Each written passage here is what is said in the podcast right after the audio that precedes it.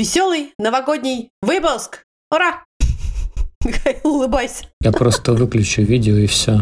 Я знаю, что для тебя это непросто. Скорость полтора и там... Этот вопрос а задана на Елена. Что? Пожалуйста. Я никогда не смогу жить без тебя. Хорошо, я готов. Э, а, э, э. Разность культур действительно существует. Я уже догадалась. Они валялись на заснеженной парковке. Ребята уже закончили.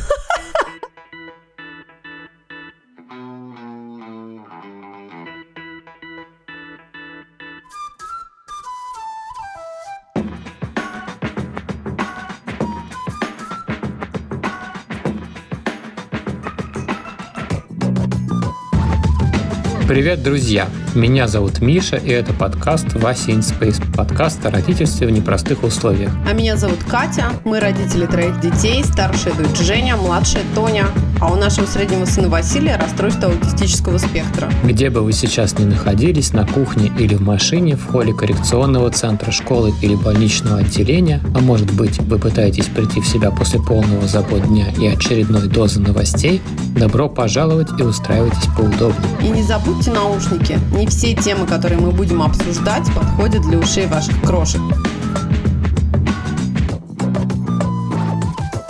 Вася из Space. Спасибо всем, кто в силу своих возможностей продолжает поддерживать нас на Patreon и Boosty. Спасибо, ребята. А еще мы добавили ссылку на разовые чаевые и PayPal. Ваша поддержка, правда, очень важна для нас. И все ссылки вы сможете найти в описании этого выпуска, а также в нашем Telegram и Instagram аккаунтах. Ура! Yay! Класс. Мы, ребята, очень ценим и благодарим всех вас. Мы с замиранием сердца следим за графиками прослушиваний нашего подкаста. Мы реагируем на каждый лайк и шер наших историй. И сегодня в качестве благодарности в нашем 31 выпуске, который как раз выходит прямо перед 31 декабря, мы бы хотели весь этот выпуск посвятить ответам на ваши, друзья, вопросы. Yeah! Да, друзья, у нас сегодня будет такой праздничный, настоящий, предновогодний, уже пост рождественский для тех, кто отмечает его 25 декабря, для тех, кто будет ждать в январе, еще только все впереди.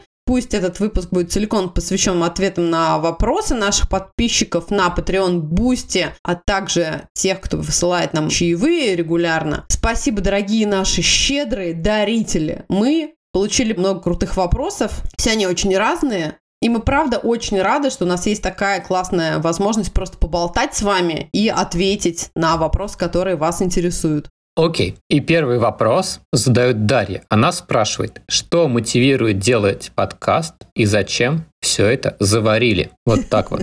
Да. Уважаемые знатоки, сейчас должна быть э, бегущая коняшка, которая прыгает через препятствия, так же, как мы с тобой все время. Екатерина, вам слово. Да, и чтобы такого ответить, хотелось бы, чтобы была какая-то, знаешь, такая история нереальная, вдохновляющая, мотивирующая. Но, честно говоря, что касается меня, мне кажется, в какой-то момент накопился большой довольно багаж историй, связанных с нашей жизнью. Не всегда простой, но всегда очень увлекательный. И в том числе с жизнью с нашим чудесным сыном Василием. И хотелось поделиться. Хотелось поделиться, потому что когда мы вдруг где-то иногда рассказываем подобные истории, когда я помню, давала какие-нибудь интервью, еще что-то, то видела, насколько это интересно и насколько это, правда, сильно может поддержать родителей других. Плюс параллельно накопился опыт подкастерства. Уже было, по-моему, наверное, три года, как мы ведем с моими любимыми Катринами подкаст «Мам, почитай». Поэтому мне было довольно легко уже влиться в таком именно техническом режиме. И мне кажется, я предложила Мих, наверное, да, то есть это все как-то вроде бы витало в облаках. И наши друзья нам, кстати, тоже часто говорили о том, что было бы здорово послушать ваши истории в режиме подкаста. Я помню, кстати, миллион-миллион лет назад, когда еще ни про какие подкасты я вообще ничего не знала, Моя чудесная подруга Ира Фрид. Ира, привет тебе, сейчас мы с Михаилом Машем. У нас э, была такая классная привычка. Я когда с дачи с Харпунова ездила на свою работу московскую, то мы довольно часто с друзьями, и в том числе вот с Ирой, записывали друг другу такие долгие голосовухи, в которых просто делились жизненными историями и радостными, и, какими-то болезненными. И вот я помню, что Ира как раз мне всегда говорила о том, что, блин, ну это просто, просто огонь, Фурец, я тебя слушаю как какое-то вообще радио, просто настоящее радио.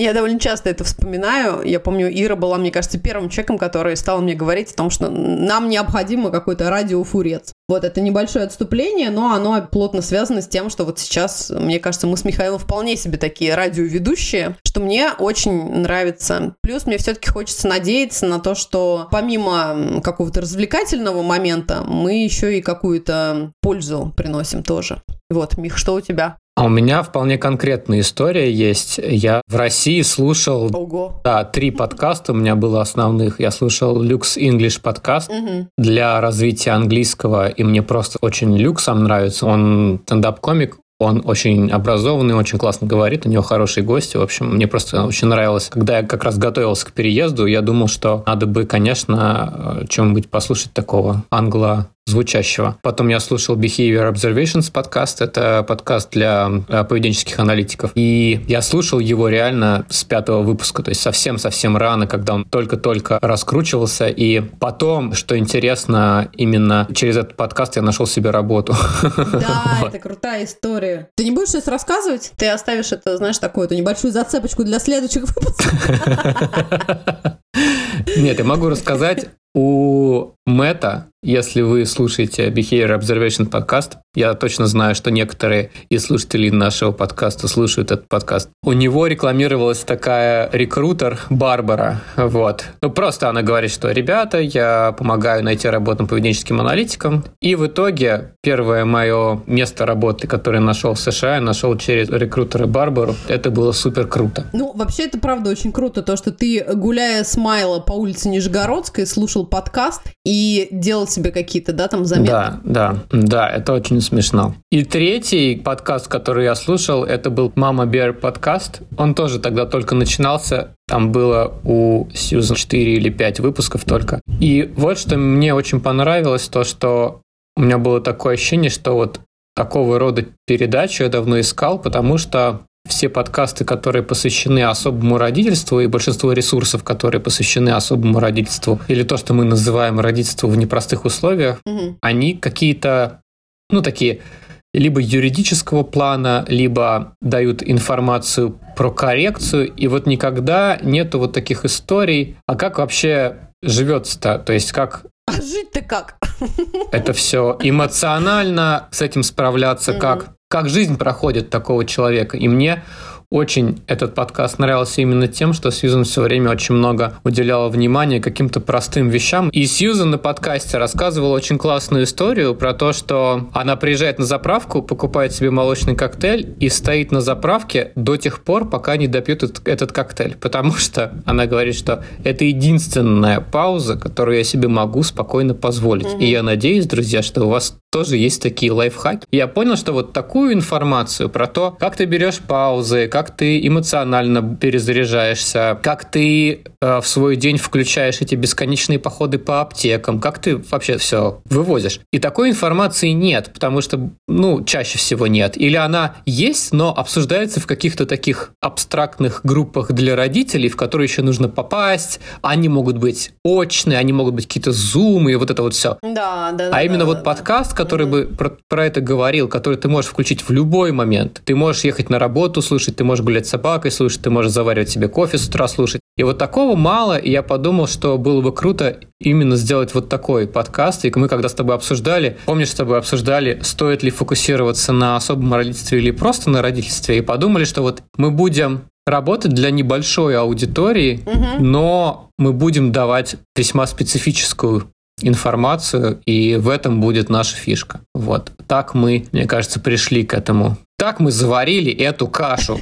Да, ну ты знаешь, вот сейчас вот как бы время, да, уже какое-то прошло, уже даже больше года, и мне кажется, что вроде бы мы начинали как действительно такой вот, про то, что ты говорил, да, такой как бы комьюнити родителей детей с особенностями, но на самом деле мне очень нравится, я точно знаю, что нас слушают много родителей детей и без каких-то, да, там особенностей, сложностей, и специалисты, И тем самым, мне кажется, мы немножко, знаешь, вот как бы открываем двери, да, и впускаем вот в это вот наше такое, эм, ну, типа закрытое, да, такое сообщество людей, проживающих какие-то специальные очень истории. Мне кажется, это важно. Это опять, ну, возвращаемся к инклюзии, возвращаемся к тому, что все мы должны все-таки уметь друг друга и принимать, и понимать, и поддерживать. И в том числе, мне кажется, наша польза как раз заключается в немножечко, может быть, громко будет сказано, просветительской работе, но она скорее про то, что, слушайте, мы нормальные ребята, конечно, в каких-то моментах травмированные больше, чем остальные,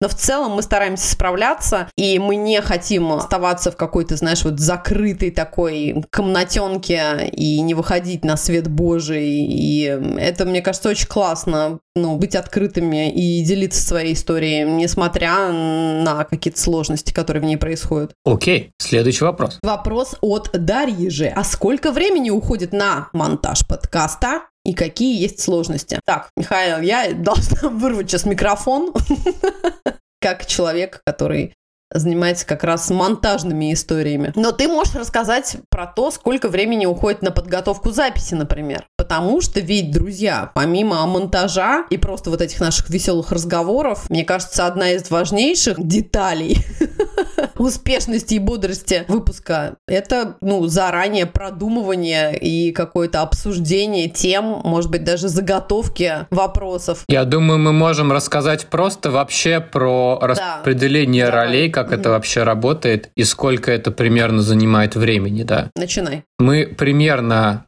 составляем такой абстрактный план как будут выглядеть выпуски где-то месяца на три вперед. Чаще всего это Катя делает, и мы вместе придумываем тех гостей, которых мы можем позвать. Катя же ответственна за соцсети, Катя ответственна за контакты с гостями. Я занимаюсь тем, что пишу сценарий. Чаще всего это вопросы, если это интервью, или это вот прям текст того, что мы говорим, если это наш собственный выпуск. Зачем это писать? Это надо для того, чтобы не было потом бесконечных переговариваний одного и того же. То есть обычно это где-то 4 страницы текста, вот, где суммированы основные идеи. Потому что если плана нет, мы выяснили это после где-то первых четырех, наверное, выпусков, нам очень сложно говорить, очень много коррекций, очень много, то есть монтаж тоже потом от этого страдает. Потом вступает Катя. Я бы даже сказала, что очень сложно не говорить, а очень сложно монтировать. Да, и как да. раз, да, себя немножко ограничивать в разговорах. Да, здесь небольшая тоже сейчас говорящая скрепка, ссылка. Это, конечно, не такой сценарий, который мы вот просто берем и зачитываем вам. Понятно, что мы вещаем в режиме такого живого разговора. Это скорее такие опорные точки, опорные вопросы, какие-то важные моменты, которые помогают нам немножечко вот эту структуру разговора ввести в правильном русле не повторяться бесконечно, не забывать важные моменты, но все равно мы стараемся не читать текст, а говорить с теми чувствами, которые есть вот прямо здесь и сейчас. Да. И потом вступает Катя. Катя как раз монтирует да. аудиодорожки. Друзья, это все я. Это я все обожаю. На самом деле, что все-таки есть у меня уже опыт вот этого монтажа, и я знаю, как все это сделать и нарулить звук, например, да, и убрать всякие повторения, и а, о, все, что мы так обожаем говорить, и все, что в обычной жизни довольно лайтово звучит, но когда ты слушаешь подкаст, то, например, супер длинные паузы или бесконечные э, это может немножечко отбить всякое желание вообще возвращаться к подобным выпускам. Иногда бывает так, что я просто вынуждена сделать э, свежий выпуск буквально за один день, за один вечер. И тут уже как бы не до выборов, я просто беру и делаю, сижу часами, там Миха мне приносит еду, воду.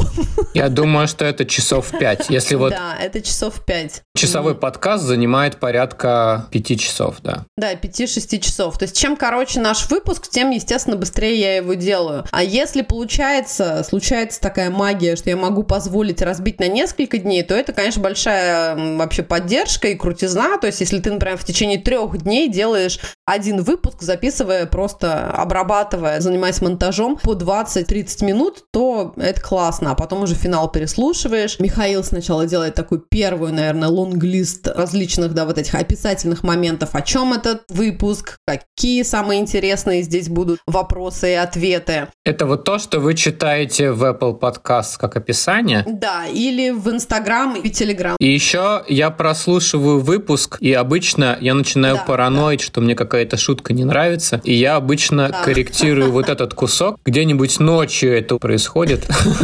Последние разы я ложусь спать, потом Катя меня поднимает, чтобы я прослушал выпуск, и потом я заливаю это на две платформы, одна из которых распределяет по всем платформам вообще, а одна специализируется на Spotify. Наши подписчики на Spotify, вас немного, вас 50, где-то ближе к 60 человек, но для вас мы специально заливаем отдельно подкаст, вот, потому что Spotify упрямый.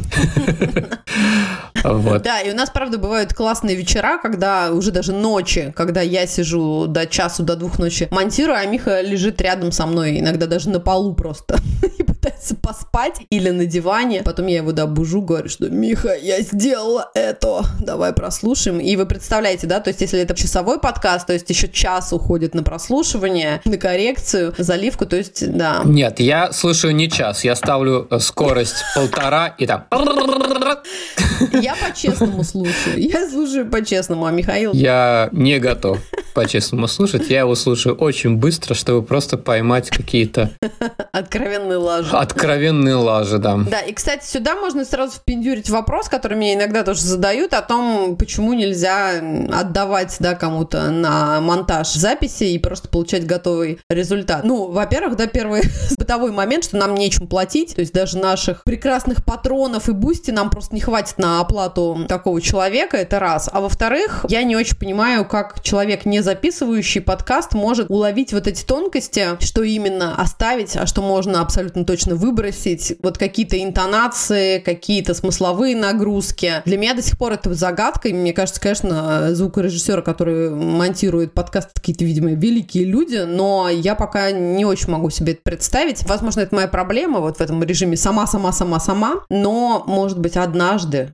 Мих, тебе кажется, как это было бы возможно? Я думаю, да. Просто у нас, к сожалению, сейчас, да, получается, что мы и позволить себе этого не можем. И мы, правда, не, не успеваем все, что надо бы успевать делать, к сожалению. Но пока это обстоит так, как только мы поймем, что мы вообще не можем продолжать, нам нужно будет думать, как это аутсорсить. Окей. В общем, спросили про монтаж, а получили целый процесс. There you go, Окей. Следующий вопрос от Ольги.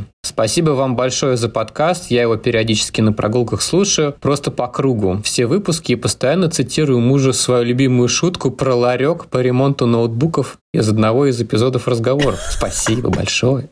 Вот да, кстати, у меня есть такие заметочки в телефоне, я туда пишу шутки. Поэтому мы потом эти шутки вставляем в наши выпуски. Вот, я вот, да, хожу, и иногда, если я что-то услышу или придумаю, я записываю шутки в отдельный заметки. Но шутки рождаются в процессе тоже, не волнуйтесь. Мы настоящие стендаперы. Да, в процессе тоже, да. Если принимаете идеи или вопросы, то расскажите, пожалуйста, про дружбу между взрослыми, как заводить новых друзей и вообще новые знакомства, если ты переехал в другую страну, все друзья остались в старой стране, у тебя ребенок сраз. У меня такое чувство, что здесь нет опций, доступных обычному родителю. Например, ребенок не хочет контактировать с другими детьми и постоянно убегает с дет- детских площадок, и никаких тебе small talks и знакомств с другими родителями. Мы, мягко говоря, не самые желанные гости на вечеринках и днях рождения обычных беру в кавычки детей. Да. Крутейший вопрос. Здесь и иммиграция, и проблема возраста, и вообще все. Екатерин, давай. Мне кажется, что у тебя куча вот этих навыков. Вот. Мне кажется, твой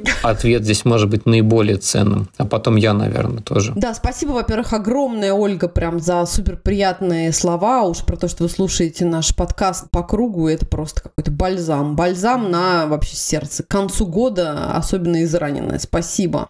Так, про новых друзей и вообще новые знакомства. Что мне есть рассказать? Честно говоря, наверное, сразу признаюсь, что где-то, наверное, первые года полтора вот в режиме нашего переезда, иммиграции у меня вообще не было никакого ресурса и никаких желаний заводить новых друзей, новые знакомства. Я понимала, что моих сил буквально едва хватает вот на обустройство нашей новой жизни. И поэтому те друзья, которые переехали со мной в рамках моей семьи, или наши ближайшие друзья, вот ребят Крылова, к которым, собственно, мы переехали, плюс огромное количество моих друзей, которые у меня бесконечно есть э, в WhatsApp и в Телеграме, и э, на самом деле вот поддержание вот этой виртуальной дружбы, это тоже требует очень много-много сил. Вот мне этого было более чем достаточно, я прям вот сразу скажу, поэтому я не стремилась и не страдала, честно говоря, без общения. с самое важное, что мы сумели сохранить, да, мы с девчонками, с моими Катринами писали подкаст, я продолжала работать для Seasons, еще там для каких-то куч проектов, то есть у меня не было ощущения, что я вне дружбы, я сильно оторвана от любимых людей. Но, конечно, первыми нашими такими американскими друзьями стали наши соседи, то есть люди просто, которым вот мы приехали и с которыми, ну, как бы так вынужденно, да, стали общаться с одной стороны, с другой стороны, у меня сразу был какой какой-то такой запас интереса и внимания и желания с ними общаться, потому что мне казалось, что вот эта интеграция, она супер важна. Я очень переживала и страдала, что в отличие от Дженни и от Миши у меня очень плохо с практикой английского языка, потому что я практически все время теперь вдруг нахожусь дома с тремя, в общем-то, русскоговорящими детьми, и где мне поговорить по-английски, вообще совершенно не ясно, кроме там каких-то магазинов. Поэтому мне, правда, было очень важно, когда вдруг я встречала наших соседей, с ними начинать общаться, рассказывать нашу историю. Правда, наверное, мне очень повезло, что в большинстве своем они оказались, правда, людьми интересующимися и задающими вопросы, и при этом супер толерантными, очень прокачанными вот в режиме какой-то такой инклюзии. Ни одного из них не э, смущал, не удивлял, не, уж тем более не пугал факт того, что у Васи раз. Даже если случались во время этих бесед какие-то Васины закидоны. Однажды мы разговаривали с нашей соседкой, у которой была довольно престарелая такая собачка, и вроде бы все было круто, но в какой-то момент Вася вдруг совершенно внезапно первый раз в жизни ответил ей пендель. Ну так, не, не сильно, но немножечко ее так пнул. И я думала, я сейчас просто умру со стыда, с горя, и вообще эти люди со мной никогда больше не будут общаться. Но оказалось, что нет, бывает по-другому, что люди способны понять, принять вообще очень многое и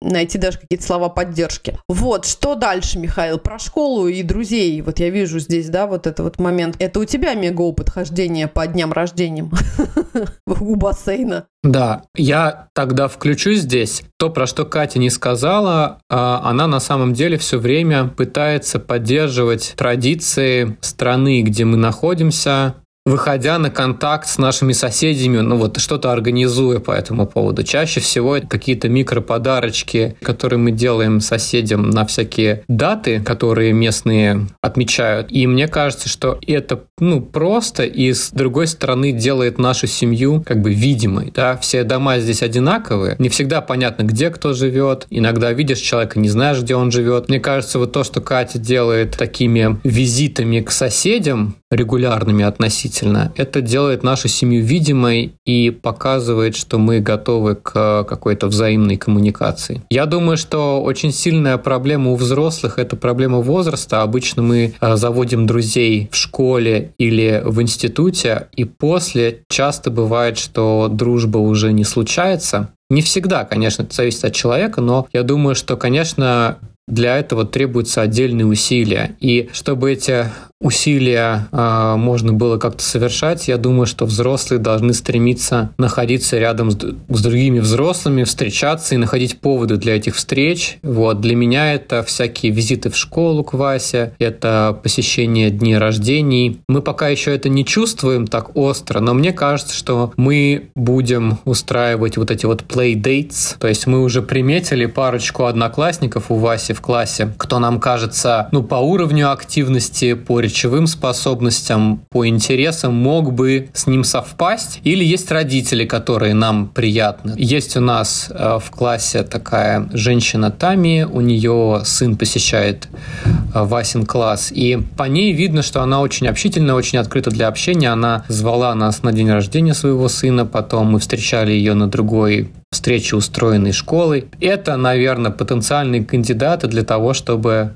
организовать какую-то встречу, но мы понимаем, что это вот какие-то отдельные усилия, которые нужно предлагать, и это целый новый, ну, такой набор навыков, да, для взрослого, чтобы организовывать вот такого рода контакты. Вот, я понимаю, что, да, это совершенно другие навыки, потому что вот того формата дружбы, таких условий для того, чтобы организовывалась дружба как раньше, наверное, уже нет. Вот. И это и возраст, и вот эта вся ситуация с иммиграцией. Да. Что думаешь, Кать? Да, да, согласна абсолютно. Особенно, да, то, что ты говоришь про одноклассников в Васинах, это правда. Ну, если у вас есть силы и желание немножко этим заниматься, то же самое, что Миха говорил про соседей, да, мы очень часто стараемся на праздники там передавать какие-то приветы и учителям, и педагогам, и даже детям, да, когда там, ну, знаете, как обычно, день рождения Василия, значит, надо всех чем-то угостить. Или Хэллоуин, можно отправить какие-то маленькие штучки. И потом даже интересоваться у классного руководителя, а с кем вот у Васи какой-то есть контакт. Но, опять-таки, нам, конечно, повезло, что Василий у нас такой э, бургер с двумя булочками прекрасными, а, Женей и Тоней, и очень часто ему вполне хватает хватает, да, вот этой тусовки. Он все-таки не один ребенок в семье. В этом, конечно, большой, я думаю, плюс того, что они бесконечно колбасятся, к Жене приходят подружки, и Вася тоже старается включаться, ну, как может, в эту колбасню. Нельзя сказать, что у Васи прям есть какие-то свои супер друзья, то же время я помню, что и в Москве было не просто с этим, даже в детском саду у него было несколько приятелей, но это было всегда так, да. Не просто, может быть, поэтому нам это не кажется сейчас какой-то мега-катастрофой. Мы понимаем, что до этого было непросто, а уж сейчас все ясно, понятно. И будет круто, если мы сможем, да, поддержать вот эту историю с плейдейтами и какими-то новыми друзьями. Будет отлично. Мы понимаем, что это требует отдельной организации. Это не образуется само. Абсолютно, да. Ну, то же самое и про себя, про взрослых. Понимать, что действительно, да, уже в 40 лет, там 40 лет с копейками, ну, довольно сложно просто где-то себе завести друзей. Поэтому вот этот вот немножечко режим есмена, да, когда вы начинаете даже вопреки там своей усталости и нежеланию, и апатии, и чего-то еще, вы начинаете принимать приглашения к общению, к каким-то тусам, к обучению. Я думаю, то, что касается Америки, очень много для меня сделала учеба в колледже. Я думаю, у Михи в этом плане, про то, что он еще не сказал, работа еще, наверное, способствует. Все-таки а, ты больше, чем я, выходишь в свет и общаешься с настоящими американцами. Не знаю, может быть, не супер друзья, но какие-то приятельские отношения, мне кажется, у тебя там тоже завязывались, и тебе это было важно. Да, но я еще чувствую, что разность культур действительно существует, и то есть все люди не одинаковые. Действительно, все, все разные, и не так просто понять, чужую культуру. И я думаю, что есть такая штука, что если вы иммигрируете, стремитесь сразу влиться интегрироваться, общайтесь с местными. Mm-hmm. Но это не предполагает то, что нужно забивать на людей таких же приезжих, как вы, потому что мы как иммигранты первом поколении. Получается, что у нас все-таки достаточно сильна опора на таких же, как мы, и это тоже очень поддерживающее сообщество. И очень круто, когда завязываются связи с семьями или единичными людьми с, с таким же иммиграционным бэкграундом, как и у вас, потому что в стране с другой культурой вы гораздо больше будете друг друга поддерживать. Вот эту точку зрения я не встречал, кстати, нигде, угу. когда вот готовились мы к иммиграции, потому что все обычно говорят, что нужно максимально стремиться общаться с местными, но это не так просто. Это совершенно другие, да, все да, другое, да, да, все другое. Это правда. Да. И сказать, что нужно обязательно 80% а, времени проводить с англоязычными людьми, 20% времени уделять русскоязычным, это не так. Это какой-то баланс все время, и очень круто, когда в иммиграции встречаешь людей русскоговорящих, которые которые готовы тебя поддержать материально, физически, информационно, как угодно. Или ты, может быть, кому-то окажешь помощь тогда, когда им будет нужно. И в этом плане вот как раз то, что ты в другой стране,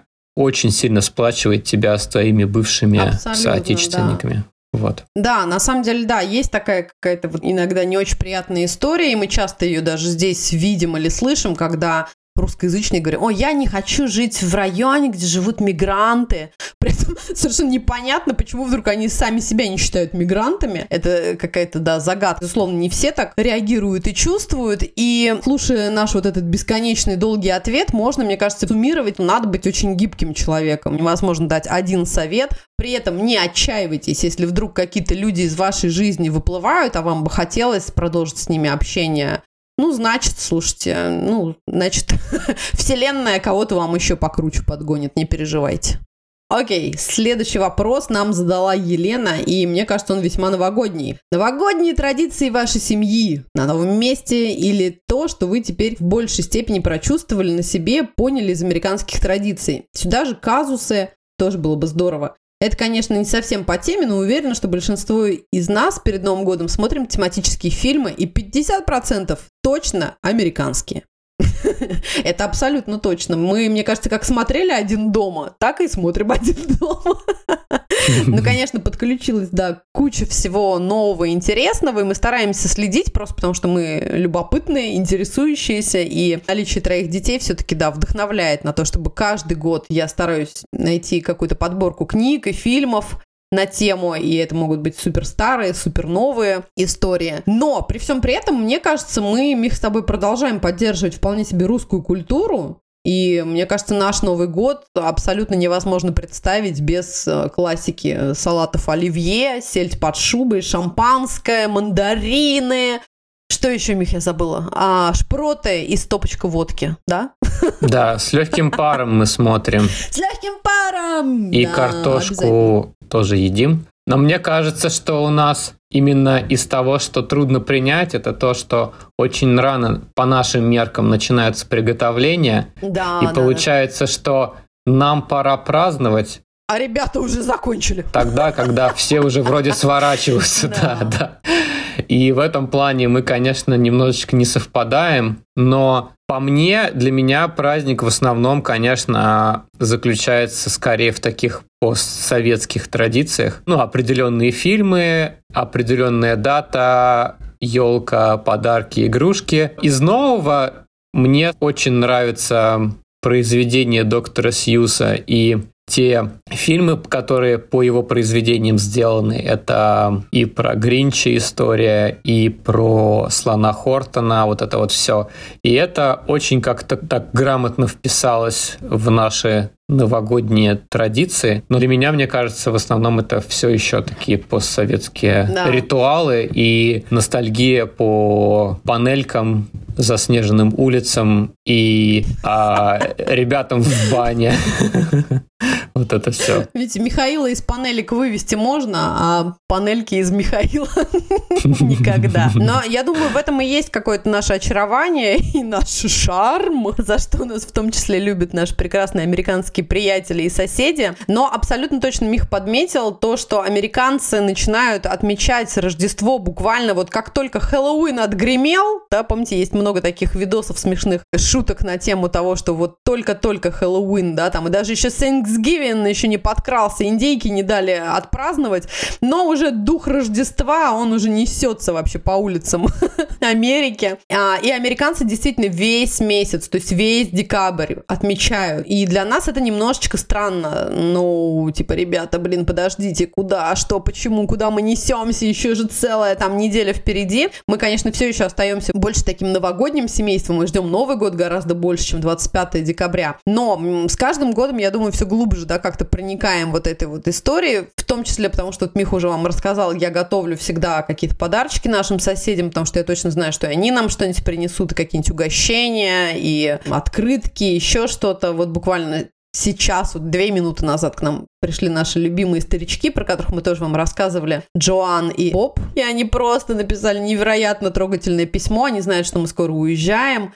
Сказали, что мы, правда, супер важная семья, и как они были рады, что мы эти два с половиной года жили на их улице, и правда надеемся, что мы не потеряем нашу связь, потому что переезжаем мы буквально это 8 минут на машине отсюда. И все это прям до слез трогательно и приятно, поэтому 25 декабря, правда, теперь обретает какие-то новые смыслы. Мы тоже стараемся многое успеть, подготовиться. Этот год, конечно, такой супер специальный и особенный. Мы в угаре переезда и ремонта, например, профукали, как мне казалось, уже сложившуюся новую традицию ездить на ферму и пилить елку. Видите, в этом году Михаилу пришлось одному ехать в магазин Home Depot. Это что-то типа, наверное, нашего Лероа Мерлена. Да, такой строительный большой магазин. И вот Михаил сам там один спилил елку, притащил ее в новый дом. Нет, я ее не пилил. Ну да, я шучу, Михаил. Ну, ш... ну, Они валялись на заснеженной парковке, и их пробивала бесконечно замерзшая женщина в запотевшей будке. Но мне было отрадно, что я был не один такой. Класс, класс. Вот. вот да, на чем мы себя ловим, что здесь надо очень заранее продумывать. Мы опаздываем бесконечно, да? Любое свое действие нужно продумывать заранее, потому что в последний момент мало что можно сделать уже. Да, мы такие привыкшие вот к этому московскому шику, знаете, когда 31 декабря можно купить шикарную елку, там шампанское, мандарины. Ребята, Америка это абсолютно не вот про вот это. Уже за два дня, мне кажется, да, до празднования Рождества все закрывают свои магазины, сами готовятся к праздникам, уделяют внимание своей семье. Поэтому, мне кажется, уже начиная с 23 декабря вы уже хрен где найдете. И шампанское, и елочку, все фермы будут закрыты, и мы не можем привыкнуть к этому темпу, к этому ритму. Наверное, должно пройти больше времени, Окей. Следующий вопрос задает нам Юлия. Как Вася принял новый язык? Мой на русском с трудом разговаривает, не представляю, как адаптировать ребенка с раз к новому языку. И что надо, наверное, это я уже додумываю, потому что здесь какие-то опечатки. И что надо для того, чтобы научиться на нем разговаривать? Скорее всего. Поправьте меня, если это не так. Я могу сразу ответить про то, как мы э, для себя это рассматривали. Во-первых, вы можете послушать выпуск с э, Дарьей Романовой. Она дает комментарий по поводу обучения иностранному языку. Я со своей стороны изучал этот вопрос, и сейчас получается, что нету четкого мнения по поводу того, стоит ли переходить дома на язык страны, в которой вы живете. Многие говорят, что нет, потому что язык, на котором нам комфортнее всего говорить, мы будем на нем наиболее эмоциональны, мы будем передавать на нем гораздо больше оттенков смысла. Угу, да. Нам будет гораздо комфортнее разговаривать на нем, будет гораздо меньше задержек в нашей речи. Поэтому есть статьи, посвященные тому, как организовывать язык дома, и сейчас нету однозначной рекомендации оставлять свой родной язык и полностью переходить на язык, на котором ребенок учится в школе. Мы начали подготовку Васи с того, что мы стали показывать ему песенки и включать мультики на английском. Сначала ему это очень не нравилось, потому что он привык к тому, что э, мультики озвучиваются на определенном языке. Потом он постепенно привык, да. а когда мы переехали, я делил свои занятия на русские занятия и английские занятия, то есть у нас с ним отдельно мы занимались английским языком. И в школе у него проходит отдельный урок английский как второй язык. То есть школа уделяет внимание ребятам, для которых э, английский язык не родной язык, и они стараются скомпенсировать это отставание за счет отдельного урока. Сейчас получается, что у нас есть школа на английском, они смотрят все передачи на английском. Да. И все занятия, которые у нас остались с ним дома, я сейчас тоже делаю на английском. Мы продолжаем говорить на русском в основное время, но у нас есть чтение и у нас есть а, базовая школьная программа. Мы идем с отставанием, мы делаем программу для второго класса сейчас, когда Вася в третьем. Мы это все делаем на английском. Мне кажется, очень хорошими ресурсами есть такой ресурс Headsprout. Это онлайн платформа обучения чтению. Она очень крутая, она была создана э, очень крупным специалистом по прикладному анализу поведения Кентон Джонсоном. Просто очень классная платформа. И вторая крутая платформа называется iExcel. Она на английском, а iExcel – это онлайн-платформа по обучению школьной программе. Там есть окружающий мир, там есть язык и там есть математика. Вот. Это то, как мы поддерживаем английский. Но опять же, это совпадает немножечко с тем, что говорила э, Дарья Романова про то, что занятия, например, могут проходить на английском, а, при том, что дома может остаться родной язык. То есть это, в общем-то, наша ситуация. Да, я хотела бы еще тоже просто добавить Юля, очень-очень понимаю ваши чувства, потому что у меня у самой был, мне кажется, ужасный какой-то стрессовый такой период до переезда, когда абсолютно так же, как вы, я думала, боже, у Васи задержка речи, и он очень плохо говорит на русском, он очень плохо понимает русскую речь. Что же будет, когда мы переедем в Америку, и эти языки вдруг замиксуются, и надо будет пытаться как-то объяснить это разделение, да, там, где английский, где русский. Но удивительным каким-то, мне кажется, образом оказывается, оказывается, что дети, многие дети, способны понимать, принимать чувствовать, и не надо этого бояться, надо пробовать. Безусловно, это потребует много довольно да, ваших сил и затрат времени, но не бойтесь, продолжайте, делайте. Правда, вот как говорил Миха, начиная с мультфильмов на английском, да, с любимых, тех, которые, например, на русском он уже знает наизусть, даже если это вызывает сначала какую-то агрессию и непринятие, со временем потихоньку это привыкание, оно дает, да, там свои результаты. Вася, например, у нас обожает петь песни, и а, я просто кайфую, когда мы по утрам с ним ставим, есть такие классные программы, Super Simple Song, и понятно, что язык даже гораздо проще и комфортнее учить именно в песнях. Это тоже, да, такая история из Early Childhood Education когда детям, да, правда, веселее и бодрее напевать песенки, они запоминают и язык, и смысл текста. Вася все это очень любит, поет нам песни, всегда тематически подбираем. При этом я продолжаю читать книги на русском языке, перед сном каждый вечер у нас, да, это наша такая самая кайфовая рутина семейная. Я очень люблю читать книги, сама их слушать, перечитывать. И Миха, и Вася, и Тони мы читаем на русском языке. С одной стороны, для меня супер важно попытаться сохранить русскую культуру, русскую речь. Мне кажется, это невероятный подарок и супер бонус, но вообще просто для любого человека, когда ты вот такой мультикультурный, билингвальный, это просто какое-то чудо. взять и профукать на ровном месте, это было бы очень обидно. При этом я не скажу, что мы прикладываем ну, какие-то насильственные какие-то методы ко всему этому. Мы стараемся, чтобы Правда, это было в удовольствие более-менее. Иногда Вася говорит на миксе, да, таком языке и русском, и английском сразу. Мне кажется, мы с Мих немножко расслабились и решили, что пусть он просто говорит, неважно на каком, на русском или на английском, Пусть он учится проявлять свои эмоции, свои желания, свои запросы. Иногда ему, правда, легче делать это на английском. Просто потому что, наверное, сам английский уже для него более такой активный язык, и построение фраз и слов, и даже произношение в английском все-таки гораздо-гораздо проще, чем в русском. Мы, мне кажется, сильно не паримся на эту тему, да, Мих?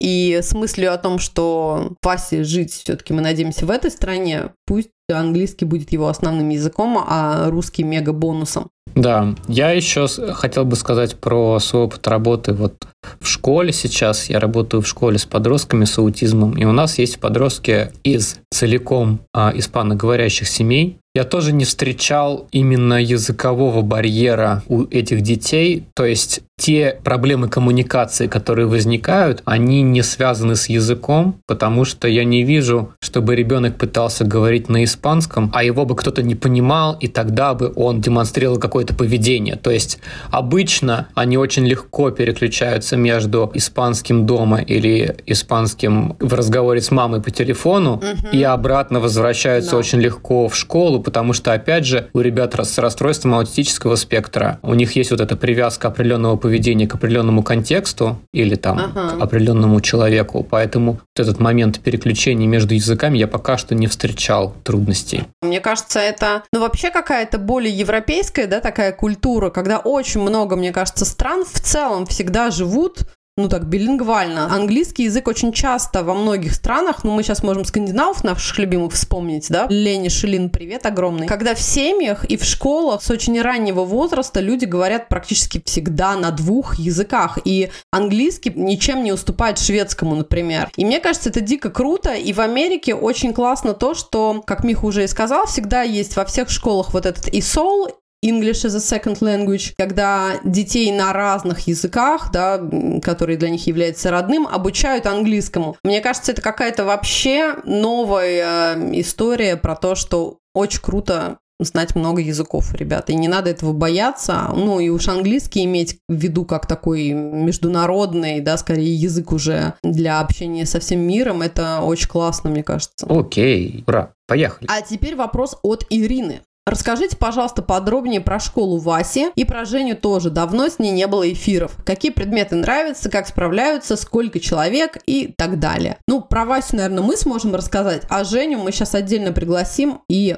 она сама за себя все расскажет. У Васи класс до 8 человек, у них есть два помощника и один основной педагог. Прогресс, ну, как раз вот через месяц будем говорить про его прогресс на ежегодной встрече с командой специалистов. Мы отмечаем, что он стал гораздо лучше читать, он гораздо активнее пытается читать, он начал читать вывески. Он наконец-то перестал путать сложение и вычитание. Ура! На английском языке надо сделать э, здесь небольшую ремарку. Да. По-русски Васю читать мы перестали учить. Да, мы сделали выбор в пользу английского. Но сейчас, когда я смотрю, что он понял, как слова организовываются из букв, он иногда зная, опять же, русский алфавит, он его знает, он иногда может пытаться что-то прочесть, но, конечно, мы не будем уделять отдельное время обучению э, чтению на русском, пока mm-hmm. не готово чтение на английском. А это как вы сами понимаете, это очень долгий путь. Если представить себе, вот HeadSprout — это программа, которая ориентирована на обучение чтению и пониманию прочитанного. Первая ступень из 100 уроков. Следующая ступень — это понимание прочитанного. Это еще, по-моему, 100 уроков. Ну, в общем, первые 100 уроков. И вот мы с Васей два года, мы сейчас дошли до 68 урока. То есть это совсем не быстрый процесс. Он еще не в состоянии читать. Сказать, что он умеет читать, мы еще не можем. Вот. Но при этом, давай сюда сразу вставим да. про то, что невероятная радость, что Вася, например, стал больше проявлять интереса к книгам. Да. И у них м, проходят ежегодные книжные ярмарки в школе когда такие крупные издательства типа Схоластик, да, самые известные, приезжают в школу, и ребенок может либо прийти с наличкой и сразу купить себе каких-то книжек, либо что-то выбрать, а потом отнести родителям, и родители закажут. Это очень классно, что в этом году Вася прям купил себе несколько книг, которые он действительно не просто там, ну, каком-то, я не знаю, там, в своем таком раз каком-то раз раздрайве подхватил, а действительно те книги, которые у нас всегда лежат на придиванном столике, и время от времени Вася их берет, сам пересматривает, читает. И Вася стал меня просить докупить ему книжки. И это вообще впервые произошло со мной такое. И буквально тоже доводит меня до слез, потому что вы представляете, что Васе 9 лет. И долгий период его вообще не интересовали книжки. То есть, ну, мы просто читали ему сами, всегда на ночь, но не было такого, что он хотел что-то листать долго. Ну, то есть какие-то скорее книги с картинками его интересовали. Но сейчас стало понятно, что его интересует история. И вот несколько книг он сам попросил меня ему заказать. И я, конечно, с радостью это сразу сделала. И пока это все, конечно, для детей младше, чем как бы, какие-то стандартные 9 лет, но нас это абсолютно не парит. Я всегда про это говорю, что мы не обращаем внимания на это. Если ему это в радости, в кайф, мы с удовольствием читаем и про трактора, и какая-то птичка Пип там.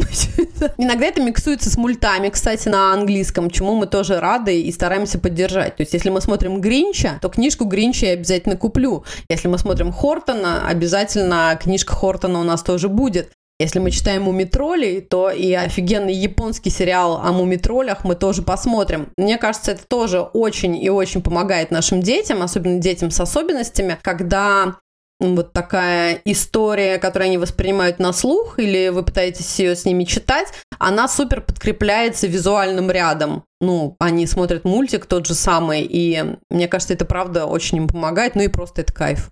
Да. Как в школе обычно учительница нам пишет небольшие комментарии по поводу поведения Васи в его вот этих вот оценочных листках, которые они присылают домой. И там обычно встречается такая формулировка «блуждал по классу». Или... Разговаривал э, голосом мультфильмов. Да-да-да, говорил шутливые фразы из мультиков. В общем, но, слава богу, мы больше не слышим истории про то, что он кидается грязью или он сбрасывает карандаши с второго этажа. Это уже мы надеемся, что в прошлом. Или поговорите с ним. Да, да, да. Наша любимая фраза. Да. Объясните ему, пожалуйста. Больше, слава богу, не просят ему что-то дома объяснить, потому что ответ на это может быть только «конечно, объясним». И уходим в туман. Да. А сейчас мы позовем Женю, и Женя расскажет про свои новости из школы. Привет, это Женя. Я недавно перешла в старшую школу, в high school. Я сейчас в девятом классе. Мне нравится, что мы не просто читаем учебники, заучиваем слова и пишем это в тетрадках, а мы смотрим разные фильмы, у нас разные необычные задания, презентации, всякие игры. Мне кажется, что таким способом намного быстрее и интереснее учиться. Но мне не нравится, что мне теперь нужно вставать очень рано в школу, и у нас появилось домашнее задание, в отличие от средней школы, когда нам прям совсем немножко задавали. Сейчас мои любимые предметы — это математика, английский, история и волейбол. Еще недавно попала в команду черлидинга, и я теперь выступаю как группа поддержки на разных спортивных мероприятиях. Всем пока! Е, ура! Спасибо, Евгения. Это было круто, весело и интересно. Окей. Okay. И последний вопрос от Екатерины. Ребята, привет. Расскажите о своих лайфхаках, о том, как не забывать о себе как о паре, о муже и жене в этом водовороте новостей, быта, детей и обычных и необычных дел и обязанностей. Вот так вот. Ох, вопрос, Михаил, да? Михаил сейчас точно захочет уйти в туман, абсолютно. Спасибо вам большое за этот вопрос. И помимо Екатерины было еще несколько наших слушательниц, которые а, задали примерно вот такого же плана вопрос. Для меня это, в общем-то, не было сюрпризом, но я помню, когда я Михи озвучивала, он был довольно удивлен, что наших слушателей волнует и какая-то сторона нашей личной жизни и наших личных отношений, а не только история про особое родительство. Так, Михаил, ну что, ты предпочтешь уйти в туман или нет? Нет, я могу, я могу рассказать. Жги, давай да. жги. Я знаю, что для тебя это непросто. И Михаил скорее у нас человек, который предпочитает все свои сокровища держать где-нибудь в кармашке потаенном и не выставлять их на показ и не рассказывать интимные подробности нашей жизни, знакомства, отношений и всего на свете. Но сейчас мы посмотрим, посмотрим. Послушаем, вернее. Мне кажется, что и вся эта история с пандемией, и вот эта иммигрантская история, они показали, что как-то легче всего выжить в паре, если есть какой-то ритм вот этого контакта взаимного и опять одиночества, опять контакта взаимного, опять одиночества, и когда партнеры имеют ритм вот а, там своего времени и времени вместе, и когда у них есть силы для того, чтобы перезаряжаться. Вот. И в этом плане я думаю, что нас спасает то, что я работаю не из дома, я физически реально уезжаю на целый день. И обычно, когда нам пора встречаться вечером, мы уже полны каких-то впечатлений, которыми мы готовы делиться. Вот. И мне кажется, что за вторую часть моего ответа в основном отвечает Катя у нас. Катя, она фанат организовать какую-то отдельную активность для нас двоих, которая не будет завязана на, на, на детях и доме. Вот, и чаще всего это свидание где-нибудь на нейтральной территории, где нас никто не будет дергать. вот. И это может быть в лучшем случае рестораны, прогулки, кино, а, какие-то поездки вдвоем. Или и это подвал нашего дома. Е, подкастерная.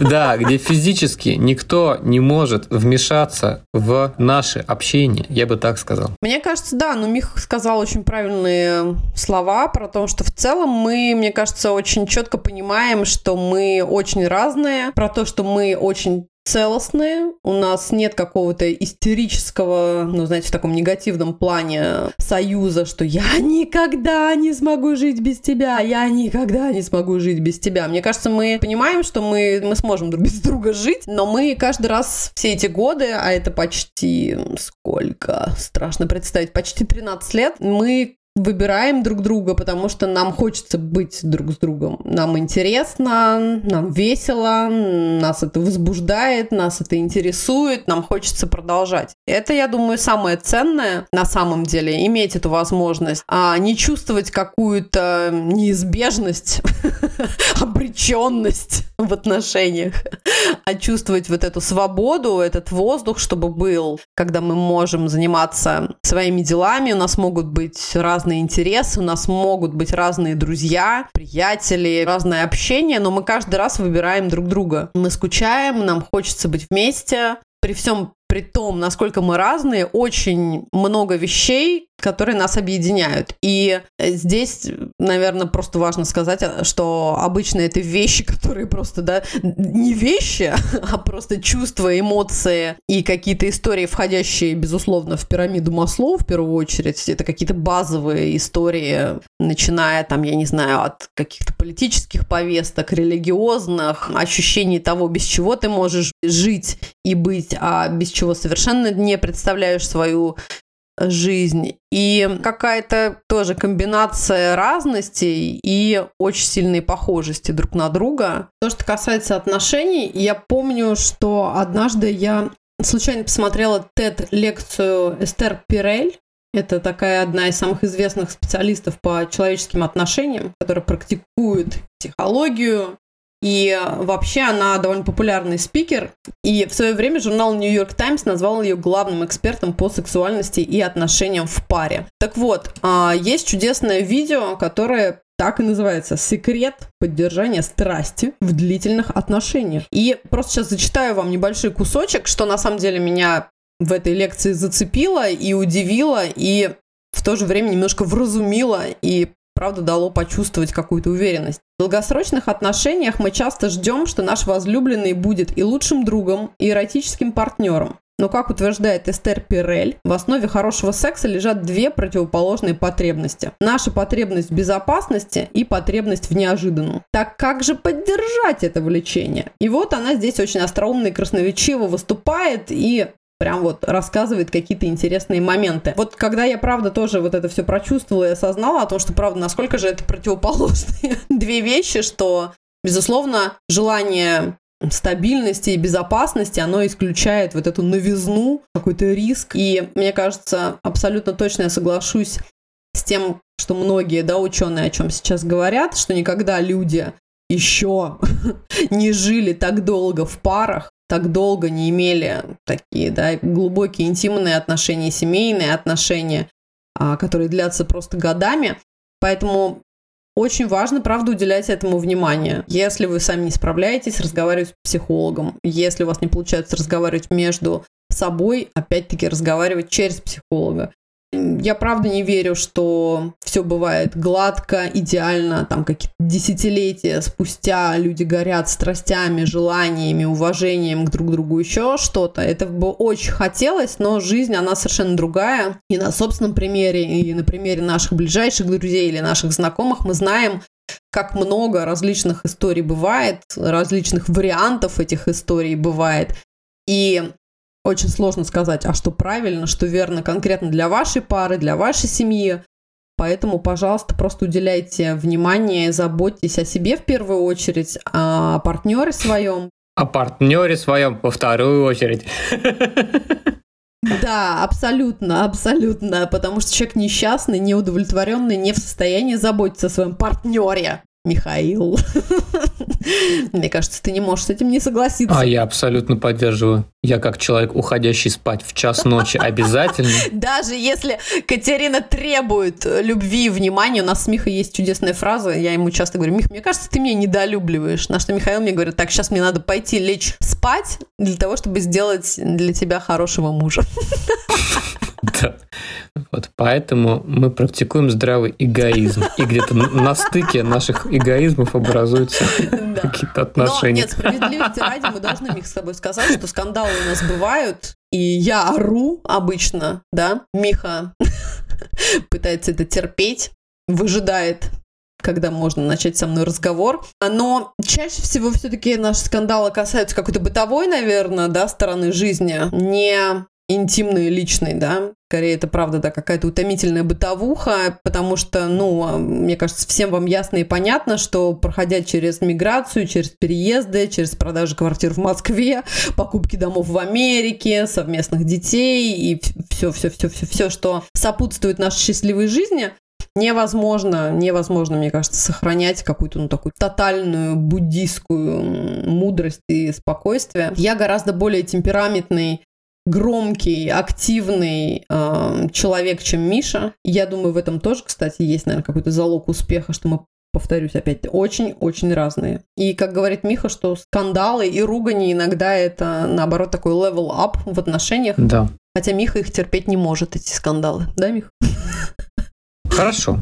И на этой оптимистичной ноте мы хотели бы, друзья, вас поздравить с наступающим Новым годом. Мы желаем вам, друзья, мира в вашем доме, мира в вашей стране, и чтобы 2023 был гораздо более тихим и попытался починить то, что еще можно починить, я бы так сказал. Мне кажется, да, что тема дома, обретение дома в этом году особо остро была, конечно, не только для нас, а для огромного количества людей, для огромного количества украинцев, для огромного количества русских, которые теряли свои дома, были вынуждены переезжать по разным совершенно причинам. А, но это правда, да, очень болезненно и хоть немного, но мы можем это прочувствовать. Поэтому, друзья, больше всего мне хотелось бы, да, пожелать всем, чтобы, правда, все обрели свои дома, вернулись в свои дома, построили свои дома заново, обрели их в новых каких-то совершенно удивительных местах. Все было мирно, спокойно, а все тираны сгорели в аду уже наконец. Окей. Спасибо за то, что вы были с нами. Ура! Не забудьте подписаться на наш подкаст, поставить звездочку и оставить комментарий на вашей подкаст-платформе. Это важно и помогает нашему проекту расти. Мы будем выходить раз в две недели, но кстати... Yeah, да, мы не будем выходить сейчас раз в две недели, кстати. Когда у нас следующий выпуск, Екатерина? Срочно открываем календарик. Да. Мы уходим впервые в нашей жизни на каникулы. Наш следующий выпуск ждите, пожалуйста, 13 февраля, накануне Дня всех влюбленных, ребятки. Класс, да, хорошая дата. Мы обещаем, что мы, во-первых, хорошо отдохнем, друзья. Это как раз вспоминая про эгоистичные потребности для того, чтобы быть классными, интересными и полезными для вас.